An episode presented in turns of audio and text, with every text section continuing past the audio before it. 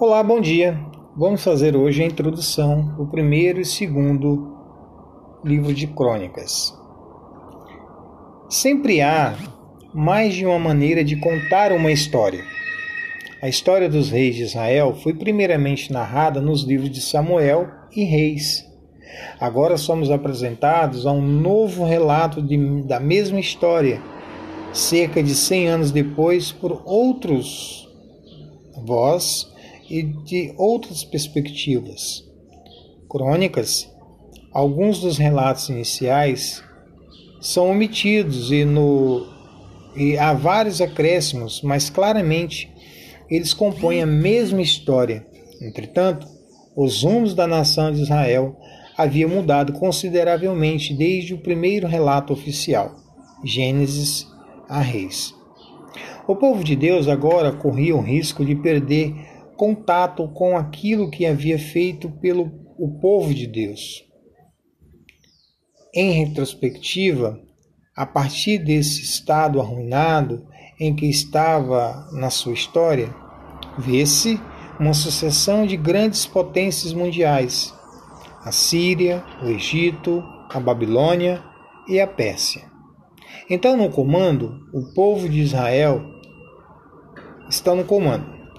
O povo de Israel está submerso em influências estrangeiras, parece também estar atolados em mesquinharias religiosas externas. A grande questão é: será que este povo será extinto? O novo autor pode ter sido Esdra. Resolveu recontar a história a partir de um novo ângulo seu objetivo foi resgatar, restaurar a confiança e a obediência de Israel como povo de Deus. Apesar das condições políticas e culturais da época, é extraordinário que esse autor tenha insistido, sem muito apoio dos seus compatriotas, na identidade central dessa, de Israel como comunidade de adoração conforme a tradição davídica, ele fez isso justamente ao escrever o livro que você vai ler agora. Israel não desapareceu definitivamente da grande miscigenação de violência, sexo e religião do antigo Oriente Médio. O pontapé inicial da história é dado com uma série de nomes, centenas e centenas de nomes, lista de nomes, páginas e mais páginas de nomes, nomes pessoais. Não há verdadeiros relatos históricos sem menção de nomes. Essa imenção em nomes de pessoas chama a atenção para o indivíduo, o peculiar, o pessoal, o que é inerente a toda espiritualidade as listas de nomes, genealogia, aparecem em outras passagens das Escrituras, Gênesis, Números, Mateus, Lucas, mas em nenhuma delas se apresentam tão extensa quanto em Crônicas. A história sagrada não é construída a partir de forças impessoais, impessoais ou de ideias abstratas ela é articulada a partir de nomes, nomes de pessoas e de suas peculiaridades. Crônicas contesta enfaticamente a existência de uma religião despersonalizada. Crônica também oferece um testemunho a favor do lugar essencial e prioritário da correta adoração na vida humana.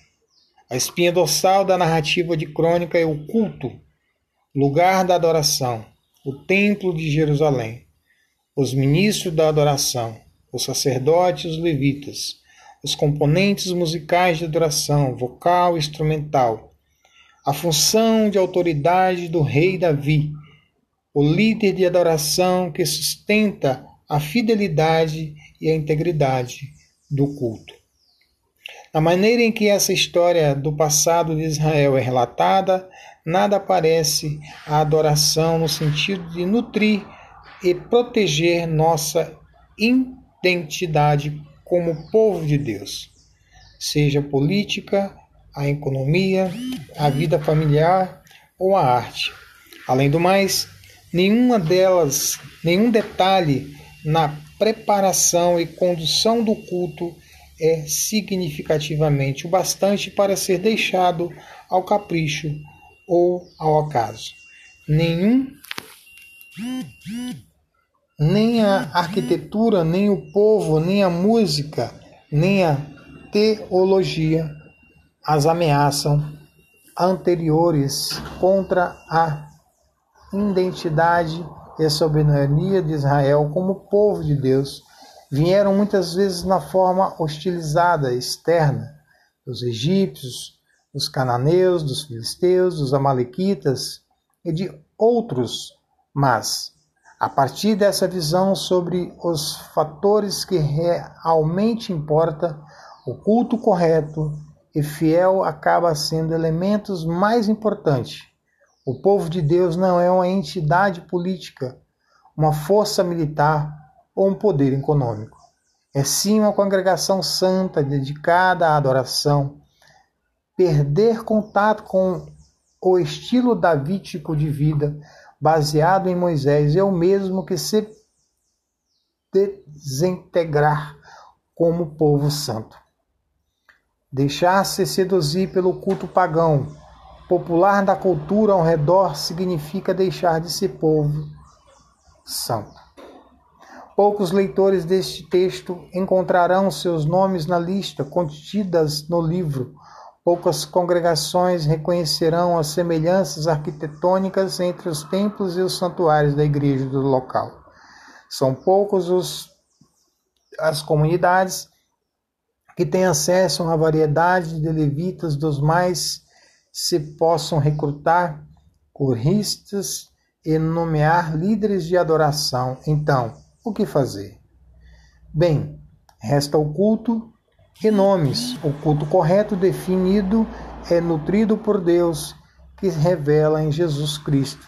Os nomes de pessoas que são acrescentadas ao povo de Deus uma santa congregação. Os cristãos têm, de modo geral, baseado-se, baseando, baseado e inspirado em crônicas para se manter atentos aos aspectos irredutivos pessoais sobre todas as questões de fé e prática para sustentar uma consciência crítica que o culto a Deus consiste no fundamento indispensável para uma vida íntegra e redimida.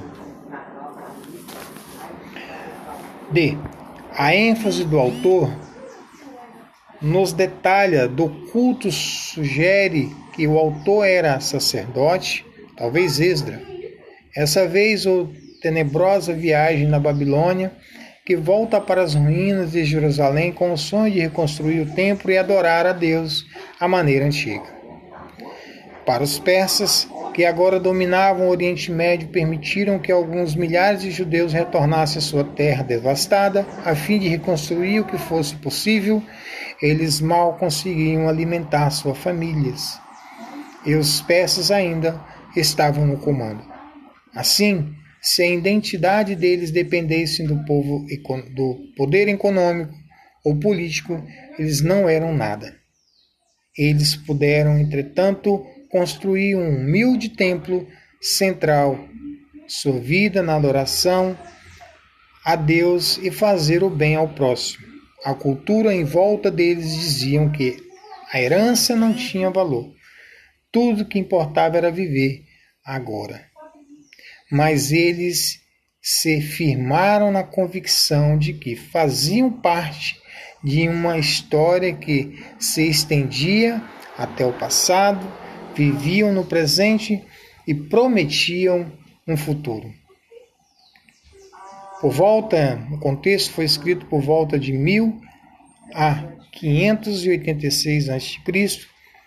Dos 16 profetas que escreveram os livros da Bíblia, de 1 a 2 crônicas mencionavam Israel e Jeremias.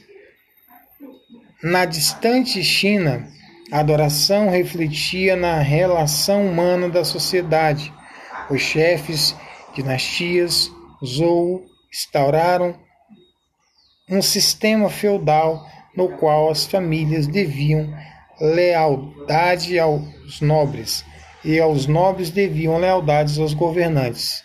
Eles baniram o sacrifício humano e enfatizaram a adoração ao sol e às estrelas. Alguns dos deuses populares de dinastias anteriores permanecem como deuses menores e servindo como os pobres feudais dos deuses estrelares.